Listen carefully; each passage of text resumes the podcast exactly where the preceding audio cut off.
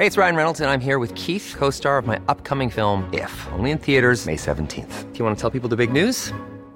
All right, I'll do it. Sign up now and you'll get unlimited for $15 a month in six months of Paramount Plus Essential Plan on us. Mintmobile.com slash switch. Upfront payment of $45 equivalent to $15 per month. Unlimited over 40 gigabytes per month. Face lower speeds. Videos at 480p. Active Mint customers by 531.24 get six months of Paramount Plus Essential Plan. Auto renews after six months. Offer ends May 31st, 2024. Separate Paramount Plus registration required. Terms and conditions apply if rated PG.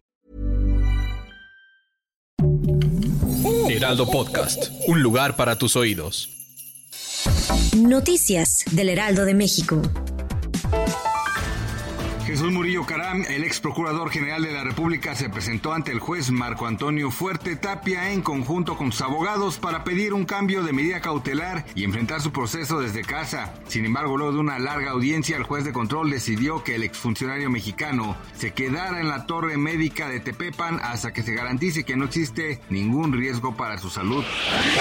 El presidente Andrés Manuel López Obrador descartó que le preocupe la denuncia en su contra que interpuso la oposición por presuntamente usar recursos públicos para acarrear personas a la marcha del 27 de noviembre pasado e incluso adelantó que si se necesita harán más. Destacó que era importante convocar a la ciudadanía a marchar para combatir la desinformación de la oposición, como lo hicieron contra su propuesta de reforma constitucional en materia electoral. El Gran Premio de China de Fórmula 1 que debía disputarse el 16 de abril de 2023 en Shanghái no será finalmente incluido en el calendario de la próxima temporada debido a las dificultades que presenta la situación del COVID en el país asiático. Así lo indicaron los organizadores del Mundial en un comunicado. La decisión se ha tomado de acuerdo con los promotores y las autoridades y las autoridades relevantes.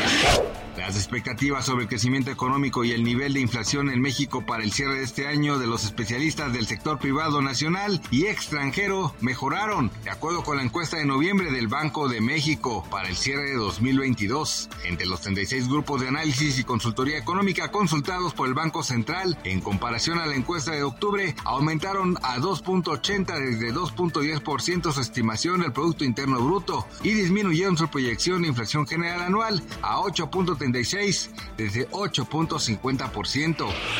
Gracias por escucharnos, les informó José Alberto García. Noticias del Heraldo de México.